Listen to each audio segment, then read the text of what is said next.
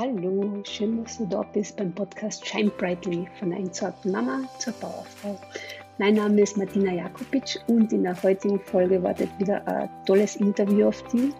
Und zwar war die liebe Marisa bei mir zu Gast und sie erzählt, wie sie damals auf die Diagnose Trisomie 21 bei ihrem Sohn reagiert hat und vor allem über die Nahrungsverweigerung von Matteo und sie wird über die Herausforderungen mit dem Krankenhaus erzählen, warum wir als Eltern nicht die Verantwortung für alles haben und äh, wie der Satz, du schaffst es und du bist stark, sie geprägt hat. Und freue dich auf ein inspirierendes, emotionales und wirklich authentisches Interview mit einer super starken Frau.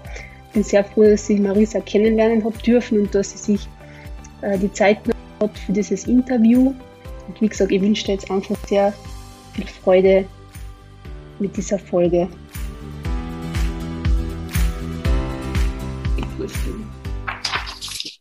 So, los geht's. Also, hallo liebe Marisa, danke, dass du da bist. Danke, dass du dir die Zeit nimmst. Und bevor wir jetzt ins Interview starten, würde ich dich gerne bitten, dass du dir mal vorstellst, ähm, wie geht's dir? Was machst du? Wo kommst du her? Vielleicht erzählst du einfach ein bisschen über die.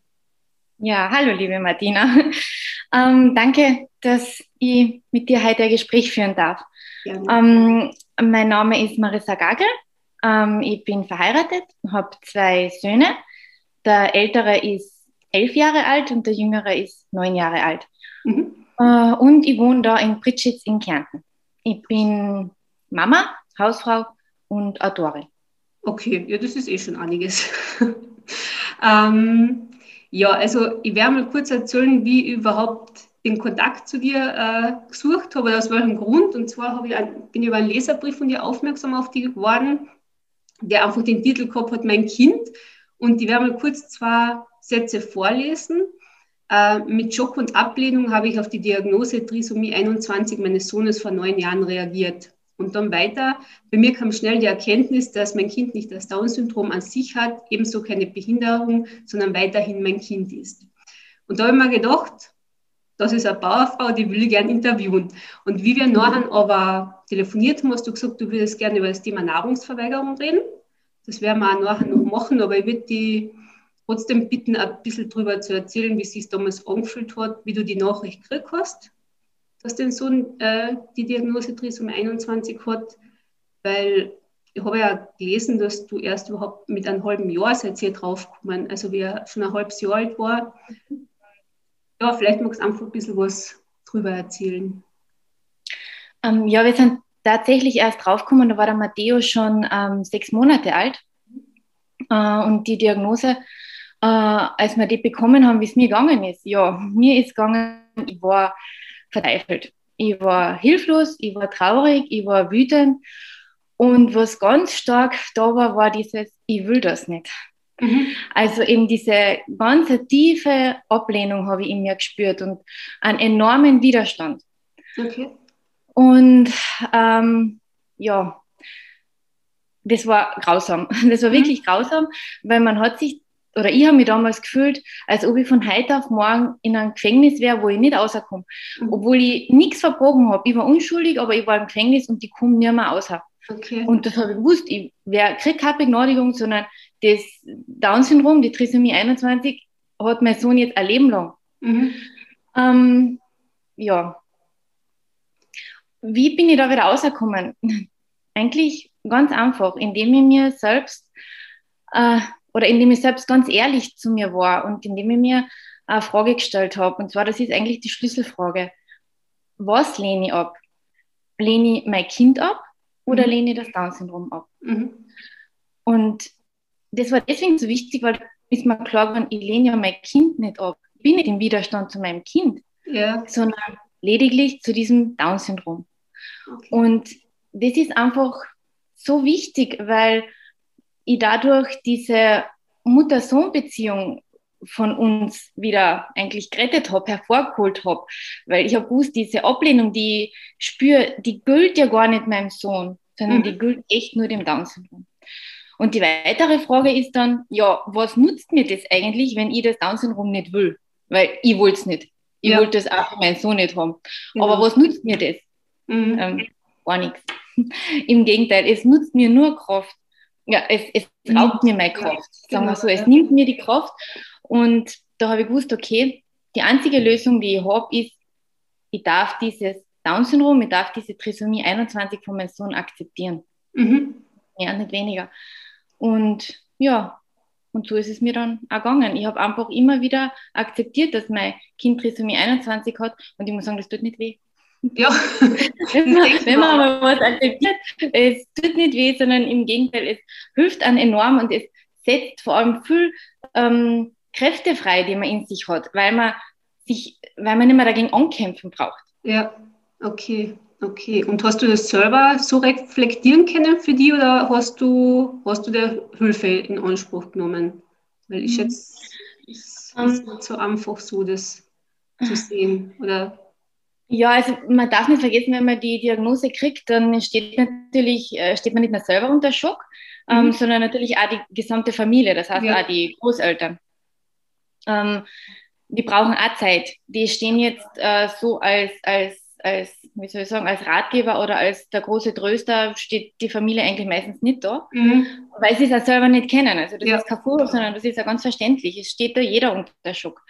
Mm, ich habe eine ganz liebe Wegbegleiterin und das war eigentlich die einzige, die, die damals auch zu mir gekommen ist und die kann mich noch ganz genau erinnern. Wir sind da auf unserem Balkon gesessen und sie hat mir einfach nur zugehört. Und sie hat mir eine Bachblütentropfen gebracht für, mhm. jeden, für jedes Familienmitglied von uns. Und ich habe gedacht, wow, die ist einfach da für uns, ja. Und die hat ein offenes Ohr. Und sie hat nicht viel gesagt, aber ich kann mir einen Satz erinnern, den sie gesagt hat. Und den hat sie mir die ganzen Jahre über immer wieder gesagt und den möchte ich auch gerne weitergeben. Und zwar, das ist der Satz, du schaffst das, du bist stark. Mhm. Und das ist, sind so zwei einfache Sätze, aber die helfen. Mhm. Und ich weiß mittlerweile, dank vielen Erfahrungen, die ich im Leben jetzt schon sammeln habe dürfen, ähm, dass man das ans wirklich ganz, ganz wichtig ist. Jeder Mensch, der die Herausforderungen im Leben kriegt, egal welche Herausforderungen das sind, jeder Mensch hat da auch immer die Kraft, die Kompetenz und die Fähigkeit, dass er die Herausforderungen erschafft und dass er sie meistert. Genau, und, und man sieht da oft erst im Nachhinein, dass man auch, Entschuldige, dass man auch nachher, was man auserziehen kann aus dem Ganzen, was man selber da eigentlich für, für Kraft auserzieht oder halt je nachdem, was für eine Eigenschaft man einfach dadurch, dadurch gewinnt. Aber das sieht man halt oft erst im Nachhinein, gell?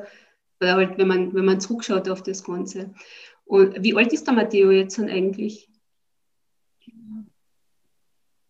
Der ist jetzt neun Jahre. Der ist neun Jahre, okay. Und für mich sind meine Kinder, also ich habe zwei Kinder, die größten Lehrmeister. Das wird bei dir auch nichts anderes sein, aber ist bei Matteo noch einmal mehr, dass du sagst, ähm, der zeigt mir noch mehr, wie, wie wirklich oder wie, wie Leben eigentlich geht. Also, verstehst du, was ich meine?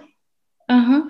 Ähm, der zeigt mir noch einmal also Lehrmeister sind beide Kinder mhm. gleichermaßen, das muss ich sagen. Ja. Äh, wirklich. Ähm, der Matteo, äh, der zeigt mir einfach auf, ähm, was wirklich wesentlich ist im Leben. Mhm. Und der zeigt mir vor allem auf, wie viel Lebensfreude man haben kann und wie wichtig Lebensfreude im Leben ist. Mhm. Und der, der, der hat mir eigentlich also diese Herzensfähigkeiten aufgezeigt.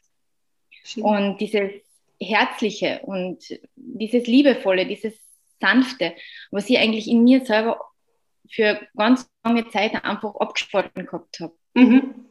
Wo ich einfach auch keinen Zugang mehr gehabt habe. Und der hat mir das aufgezeigt, ja. Sehr schön. Genau, und um ein Matteo geht es jetzt ja äh, beim eigentlichen Thema, äh, Thema Nahrungsverweigerung. Du hast mir schon ein bisschen was erzählt, aber ähm, ja, vielleicht erzählst einfach von Anfang an, wie alt war er, wie hat sich das außerkristallisiert, wie hat das angefangen? Fang einfach mal an. Okay. Ähm, ja, der Matteo war damals so zweieinhalb Jahre alt und er war da, äh, damals ähm, ein Breikind, also er hat Brei mhm. gegessen. Ähm, also man muss dazu sagen, der Matteo ist schon, was das angeht, schon sehr stark entwicklungsverzögert. Mhm. Ähm, und er hat einfach dann, wo ich ihn Brei gefüttert habe, einfach die Lippen zusammengepresst und er wollte einfach nicht mehr essen. Mhm. Ähm, wenn er dann was gegessen hat, dann hat er es auch wieder zurück ausgespuckt. Das heißt, ich, mein Mann oder ich, wir haben nie gewusst, okay, wird jetzt erstens einmal, kommt der Löffel überhaupt im Mund rein? Zweitens, wenn er im Mund drin ist, ähm, spuckt er ihn zurück oder mhm. schluckt er ihn. Mhm. Ähm, es war wirklich so, dass wir dann teilweise von Kopf bis Fuß auch angespuckt waren vom Brei. Es war ähm, der Tisch, die Stühle, der Boden. Es war wirklich dann teilweise wirklich alles schon voll. Äh, wir haben äh, wirklich alles probiert, äh, dass der Brei drin bleibt. Wir haben mit ihm geredet, wir haben äh, ihn angeschwiegen, wir haben unsere Wut laut ausgelassen, wir haben es einfach ignoriert, wir haben Stopp gesagt, wir haben ja, Schatzele, bitte gesagt. Ähm, ja, also wir haben eigentlich alles probiert. Wir haben natürlich auch recherchiert viel im Internet. Wir haben probiert, vielleicht mag er lieber ein Strohhalm, vielleicht mag er lieber was trinken. Mhm. Ähm, ich bin dann auch da gesessen, ich, hab, ich weiß es noch, ich habe 300 Gramm Tafel Schokolade vor mir gehabt und dann habe ich gedacht, na, vielleicht mag er halt Schokolade. Ja. Ähm, und habe ihm ein Stück Schokolade in den Mund eingegeben, also Gott sei Dank ist sie zumindest einmal ein bisschen reingekommen. Äh, selbst die hat dann mal wieder ausgespuckt. Ähm, ich habe dann einfach in der Situation dann die ganze Tafel Schokolade selber gegessen. äh, ja, also es war wirklich so, dass wir weder ein noch ausgewusst haben und es hat eigentlich nichts funktioniert. Es war dann immer so, dass er natürlich dann auch äh, die Gefahr bestanden hat, dass er dehydriert. Das heißt, ich bin in der Nacht, haben wir uns den Wecker gestellt, wir haben ihm Einläufe im Popo gegeben, ich habe mal so kleine Spritzen besorgt, mit denen ich ihm dann die Flüssigkeit im Mund eingeträufelt mhm. habe. Ein bisschen was ist zumindest immer, immer drin geblieben. Ähm, das heißt, wir waren einfach wirklich am Ende unserer Kräfte, äh, seelisch, psychisch, körperlich, äh, weil der Schlafmangel war ja da, du hast ja immer Angst um dein Kind gehabt. Ja, ähm, ähm, vor allem hast du immer irgendwie den, den körperlichen Zustand von ihm natürlich kontrollieren müssen, weil man schauen hat müssen, okay, wie weit geht das noch? Ja? ja. Ähm, dann teilweise in der Nacht auch gefüttert, da ist es dann manchmal gut gegangen. Ähm, ja. Und dann haben wir natürlich regelmäßig ins Krankenhaus fahren müssen, einfach eben um die notwendigen äh, Flüssigkeitsinfusionen ihm geben zu können, damit mhm. er eben nicht dehydriert. Aha, also das habt ihr schon zusätzlich gleich bald einmal dann, dann gemacht? Ja, so gleich nicht, aber immer wieder so in Abständen sind wir dann ins Krankenhaus gegangen und, und haben das dann gemacht. Also körperlich so war er gesund, er, hat, er war natürlich in logopädischer Betreuung, physiotherapeutischer mhm. Betreuung. Äh, äh, vom, vom, von ärztlicher äh, Seite aus, war alles okay, also er hat, er, er hat schlucken können, er hat nichts gehabt mhm. im Hals oder, oder immer, also ja, es war einfach erhalten. Weil man, ich habe mit dem Thema jetzt natürlich nichts zum tun gehabt, aber ich stelle mir das so vor, ist er dann auch eben krantig, also ein bisschen krantig gewesen, weil er jetzt eben doch Hunger gehabt, gehabt hat oder hat er einfach Hunger auch keinen gehabt? Oder wie, wie kann man sich Nein, ich glaube, er hat kein Hungergefühl gehabt. Ne? Ah, überhaupt kein Ich glaube, er hat da gar kein, gar kein, gar kein Hungergefühl gehabt. Okay, okay. Und wie ist das dann weitergegangen? Ich meine, erstens einmal hast du eh schon gesagt, es macht natürlich einen selber psychisch, körperlich, körperlich, seelisch fertig. Also das ist ja noch einmal, es hat euer Leben ja noch einmal nachher ähm, ja, verändert, mehr oder weniger. Äh, weil sie doch belastet. Es hat, belastet, es hat, es hat ja, enorm belastet. Jeden Einzelnen und uns als Familie und mir als Mama, weil ich habe mich als die schlechteste Mama der Welt gefühlt. Okay. Ähm, Mama ist eigentlich da, dass sie ihr Kind ernähren, ernährt mhm. oder zumindest am Leben. Ja, wie immer, dass es schaut, dass es lebt. Und ich habe es als Mama aber nicht geschafft, dass mein Kind isst. Ich habe nicht geschafft, dass ich mein Kind am Leben erhalten kann, allein. Okay. okay. Und das heißt, ich habe mich, ja, ich habe mich schuldig gefühlt. Mhm. Und ich habe mich einfach wie eigentlich den letzten Dreck gefühlt, weil ich es nicht geschafft habe, dass mein Kind isst. Okay, hm. okay. Also und das heißt, das hat nicht unser Leben verändert, sondern es hat enorm auf enorm beeinflusst. Ja. Es und war, wie, ja. wie lange ist das dann gegangen? Also wie so diese extreme Phase, wo du hast ja gesagt, er ist sowieso jetzt ein schlechter Esser, gell, hast du mir damals gesagt. Oder halt nicht, ja, mehr oder weniger, aber wie ist das dann weitergegangen? Also wie, wie lange hat das ähm, insgesamt gedauert? Oder? Mm, also es war so, dass man in dem ersten Krankenhaus, wo man äh, mehrere Monate waren, jetzt überlege ich gerade selber noch, wie lange wir da waren. Ähm, ja, so circa ein Jahr lang mhm. äh, waren wir immer wieder in dem gleichen Krankenhaus, im mhm. ersten Krankenhaus. Äh, das war so, da, da habe ich mich einfach auch nicht wohl gefühlt, weil da ist mir immer vorgekommen, da zählen nur die Laborwerte. Ja? Da zählt nicht der Mensch. Und was ich mir auch immer gedacht habe, ist, ach, die verurteilen mich. Die finden, dass ich echt eine, eine scheiß Mama bin. Entschuldigung jetzt. Ja, ja ähm. Ich habe ich hab, ich hab, ähm, mich da einfach nicht aufgehoben gefühlt. Mhm. Äh, ich muss aber dazu sagen, dass mein Mann auch oft dann im, im Krankenhaus war mit meinem Sohn. Nicht nur ich, sondern wir haben uns da immer abwechselt. Mhm. Ähm, jetzt habe ich mir dann natürlich gedacht, na Marissa, das bildest du ein. Ähm, du bist übermüdet, du bist fertig mit der Welt so quasi, ja. Ähm, also mh, hm, schieb nicht denen da jetzt was in die Schuhe, was gar nicht stimmt, ja. ja. Ähm, es war dann aber so, dass ich nicht ganz Unrecht gehabt habe, weil es war dann auch wirklich so, dass ich dann einmal, äh, ich war gerade im Auto und ich habe einen Anruf gekriegt vom Sozialarbeiter vom Krankenhaus. Mhm. Äh, und der hat dann gesagt, ja, ähm, er, mein Mann und ich, wir müssen äh, in den nächsten Tagen zu einem Gespräch kommen, äh, weil sonst ähm, werden sie das Jugendamt einschalten. Mhm. Ja, und dann bin ich gleich mal stehen was, was, was, ist jetzt los? Was, ja. was ist? Äh, dann habe ich nochmal angerufen und dann habe ich gesagt, mal bitte sagen Sie mir jetzt, worum es geht oder so. Nein, das darf man am Telefon nicht sagen. Mhm. Dann habe ich okay, dann habe ich meinen Mann angerufen, dann haben wir einen Termin vereinbart und dann habe ich mir natürlich schon im Vorfeld gedacht, okay, es geht natürlich logischerweise um Mathe und es muss ums Thema Essen gehen. Mhm. Und habe dann zuerst einmal mich um meine Gefühle und um meine Emotionen gekümmert, weil ich war echt verzweifelt und ich war stinksauer mhm. äh, und ich war echt wütend und ich habe gedacht, das darf jetzt alles nicht wahr sein. Ich habe eh schon genug zu tun dafür, dass wir den Matteo irgendwie ernähren, aber dann das auch noch. Ja. Äh, und ich habe dann einfach von den ganzen Therapeuten, wo wir schon waren mit Matteo, äh, mir einfach ähm, Atteste geben lassen, Gutachten geben lassen, äh, die halt einfach belegen dann auch, dass ich ähm, eine gute Mutter-Kind-Interaktion habe mit meinem mhm. Sohn, dass ich mh, mm, schaue auf mein Kind und dass ich wirklich alles tue. Ja. Und ja, und dann sind wir zu dem Gespräch hin, dann haben wir eben alles widerlegen können und ja, und dann schlussendlich ist dann eh dann eine, eine schriftliche Entschuldigung vom Krankenhaus. Also, okay, okay. Aber auch nur, weil ich habe dann einen Anwalt auch noch ähm, beauftragt Mhm. Weil ich einfach okay. das Gespräch mit dem Sozialarbeiter nach einer Stunde, wo sich alles im Kreis gedreht hat, habe ich dann gesagt, so, das tue ich mir nicht mehr an. Mhm. Ähm, wir haben alles widerlegt, sie haben alle schriftlichen Gutachten da. Ich stehe jetzt auf und gehe, weil ich möchte gerne meine Zeit und meine Energie wieder meinen Kindern widmen, aber nicht so was Sinnlosen.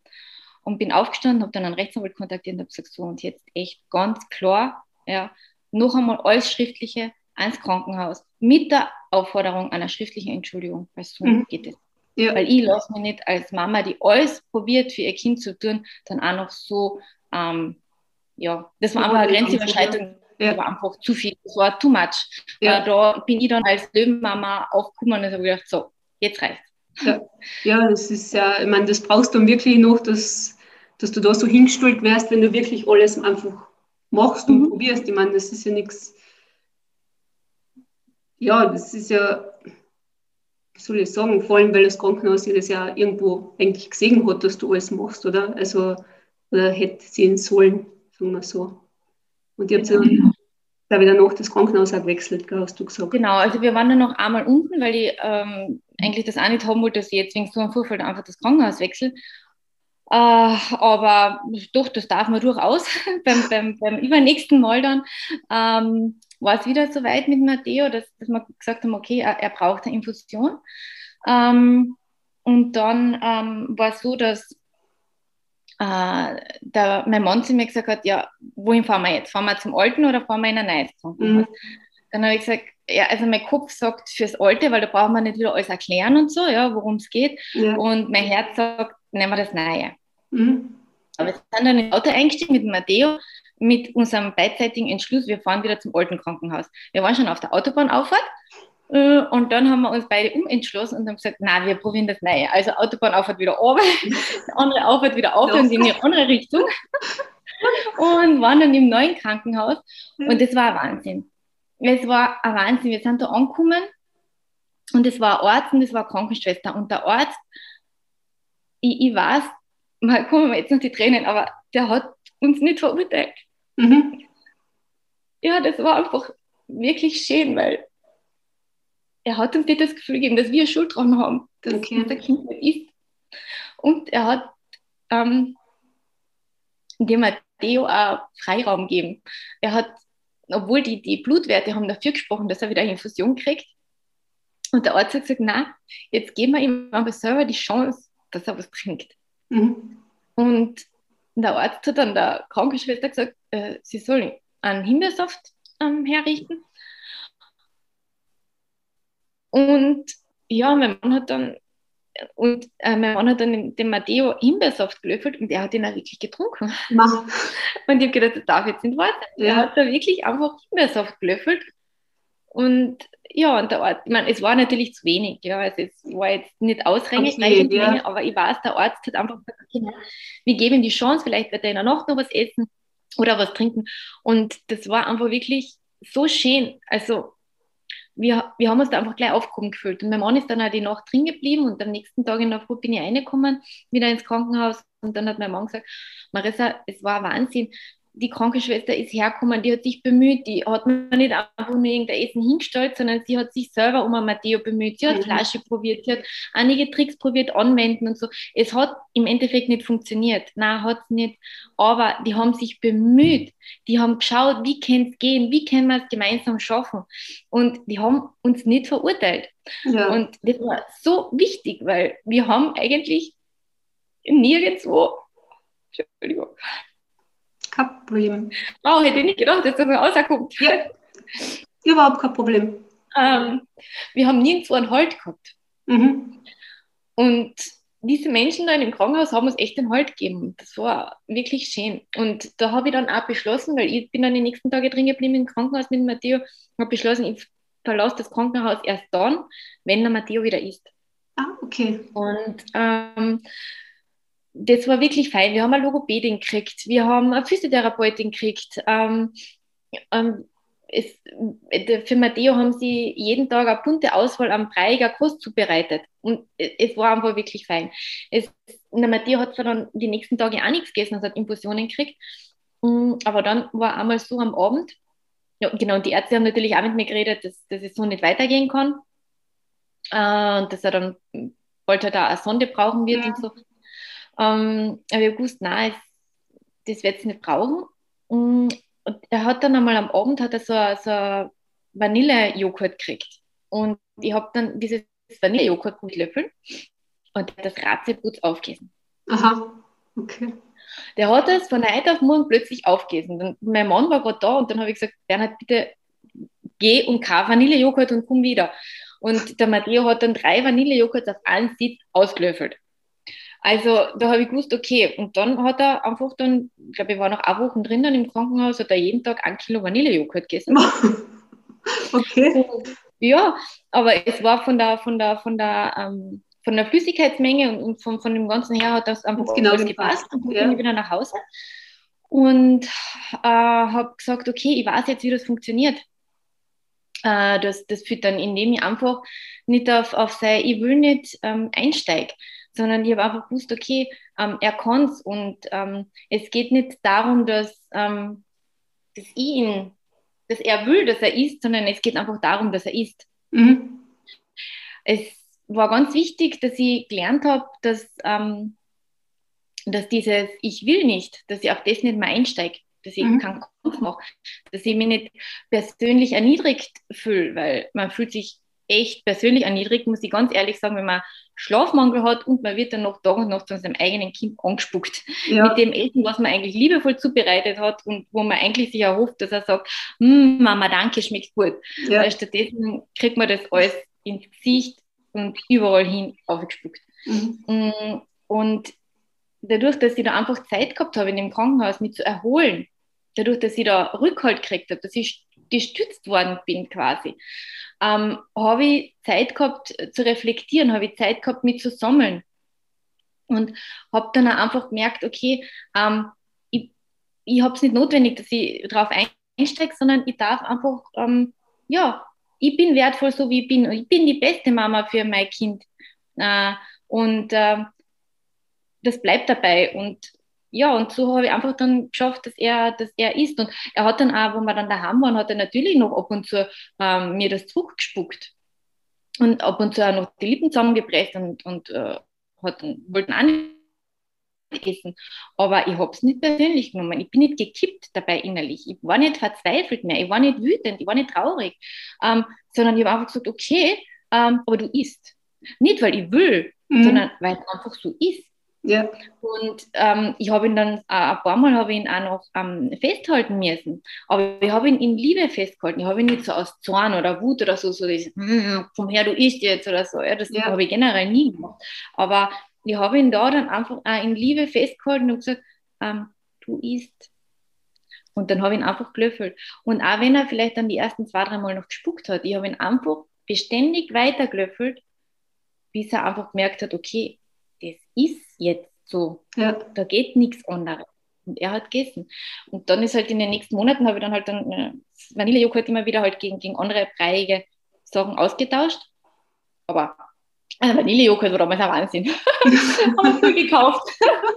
Aber es, eigentlich ist es ja so, dass von dir viel Druck weggefallen ist, was natürlich jetzt auch sich dann wahrscheinlich auf ihn abgespiegelt hat, dass, dass den wahrscheinlich unbewusst ja auf, auf Matteo weitergeben hast, denke ich einmal, oder halt zumindest dieses, er muss essen, also er, was du ihm irgendwo vermittelt hast und dadurch, äh, ja, dadurch er wahrscheinlich selber auch keinen Druck mehr gehabt hat wahrscheinlich oder nicht mehr so ähm, dieses, dass es sich so gefügt hat jetzt nicht.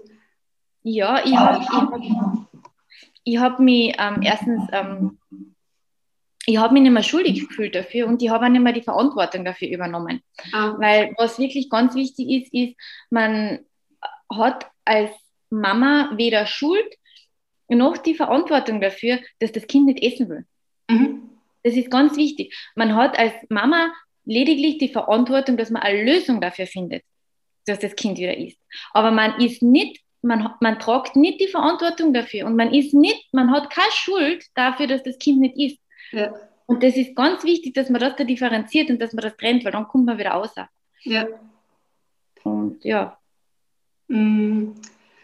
Gibt es eigentlich bei uns generell äh, Anlaufstellen, also bei uns in Österreich jetzt, wo man hingehen kann, irgendwelche Selbsthilfegruppen oder so, oder ist das jetzt ein, gibt es da wenig oder hast du da gar nicht, die dann in, Also ich habe damals schon recherchiert auf dem Internet, ja. ich habe nichts gefunden, ich habe nur was entdeckt, also in Graz gibt es eine Klinik, die ist spezialisiert auf Sondenentwöhnung. Ah, okay. Ähm, also das heißt, da hat das Kind dann eine Sonde und, und wird halt dann wieder ähm, uns essen ja, das, also uns keine Ahnung. Essen, ja. ja. genau so, dass es mhm. halt wieder, dass es halt wieder ist. Ähm, aber so habe ich nichts gefunden. Ich habe auch irgendwie mit, mit damals mit dem ersten Krankenhaus habe ich halt auch gesagt, hey, dann bitte helft uns, ja. Ich, ich mhm. war ja nicht da und habe nichts getan. Ich habe gesagt, bitte helft uns. Sagt mir, was, wohin ich gehen kann, ja. was kann ich machen?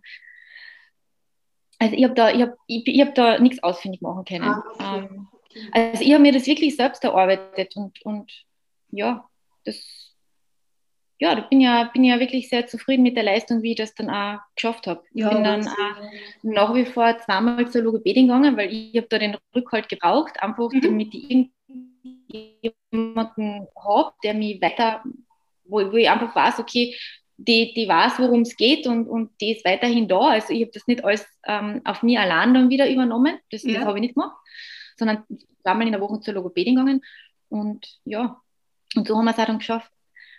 Aber was ich noch erzählen wollte, war, ähm, und zwar das mit Matteo war ja so, dass er zwar dieses Ich will nicht essen gehabt hat, aber er hat am Anfang hat er noch was anderes gehabt. Und zwar, und das war, ich glaube, das war der zweite oder dritte Krankenhausaufenthalt, den wir gehabt haben. Und da war mein Mann mit ihm drinnen und dann bin ich, bin ich den Matteo besuchen gegangen mit, mit meinem älteren Sohn. Und dann haben wir gesagt, na, wir gehen ein bisschen raus am Ostermarkt in, in, in spazieren.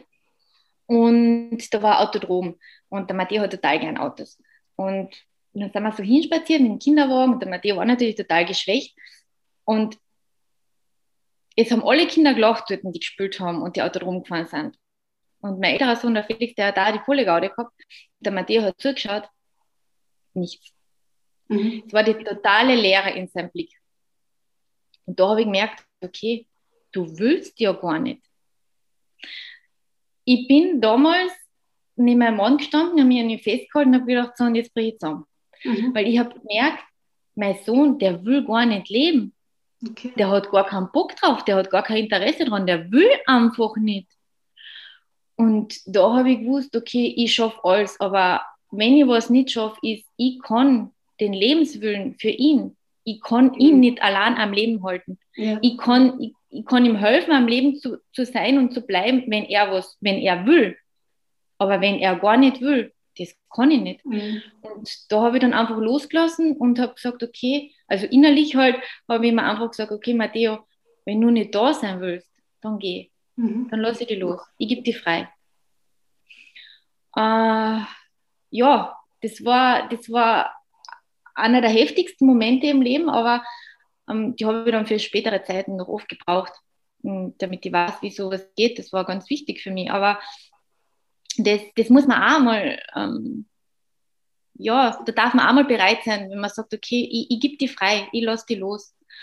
Und ich, wir sind dann wieder zurückmarschiert zum Krankenhaus und ähm, ich habe dann den Matteo ins, ins Gitterbett, ins Krankenhaus wieder zurück eine, eingetragen, eingehoben und habe ihn dann angeschaut. Und plötzlich waren seine Augen dunkelblau und die haben gestrahlt. Mhm. Und ich weiß, er hat damals gesagt, Mama, ich will. Mhm. Und das war das Schöne. Also wenn man freigibt, dann kriegt man auch wieder was zurück, wenn es sein soll. Mhm. Aber wenn man freigibt, dann kriegt man das, was sein soll, kriegt man so und so wieder hinter. Ja. Und das ist echt eine schöne Erkenntnis gewesen. Aber damit ich das verdaut habe, habe ich halt auch wieder ein bisschen Zeit gebraucht. Ja, das habe ich, ja, wunderschön, oder? Also, ähm, das heißt, ja, das, das, das habe ich natürlich auch lernen dürfen, dass man unbewusst ganz viel von seinen lieben Familienmitgliedern ähm, oder auch von vielen Mitmenschen oder auch von der Gesellschaft ganz viel unbewusst übernimmt. Mhm. Und sich dessen dann wieder peu à peu, Schritt für Schritt bewusst zu werden und das dann auch wieder loszulassen, ist auch ganz, ganz, ganz wichtig. Ja. Ähm, genauso wie auch das mit Trisomie 21 ist ja auch in der Gesellschaft, ist das so ein Glaubenssatz, ja, Down-Syndrom-Menschen sind ganz besondere Menschen. Mhm. Nein, ist ein Blödsinn. Echt. Ähm, jeder Mensch ist was Besonderes und ein Mensch mit Down-Syndrom ist nicht mehr und nicht weniger besonders als alle anderen Menschen auf der Welt. Mhm. Und so gesehen ist mir da der Matteo schon ein großer Lehrmeister, der mir oft sagt, okay, was übernehmen wir eigentlich unbewusst? Ganz, ganz viel von unserem Umfeld. Ja. Und das darf man alles wieder loslassen und freigeben. Und eben auch so wie ich brauche den Lebenswillen für meinen Sohn nicht übernehmen und ich brauche die Verantwortung dafür, ob er leben will oder nicht, brauche ich auch nicht übernehmen. Und ich bin nicht, ich habe auch keine Schuld dafür, wenn er nicht leben will. Ja. Habe ich nicht.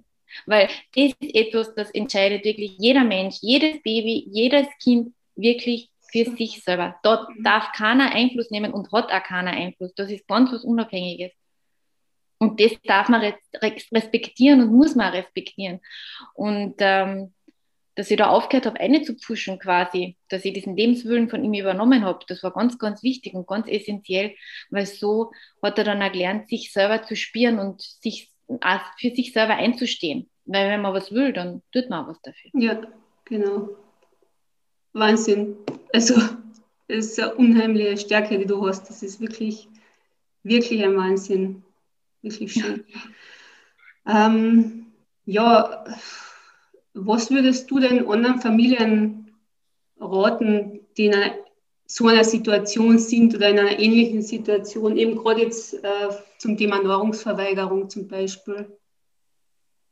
Uh, ja, erstens einmal kann ich nur jeder Mama und jedem Papa sagen, ihr tragt keine Schuld dran.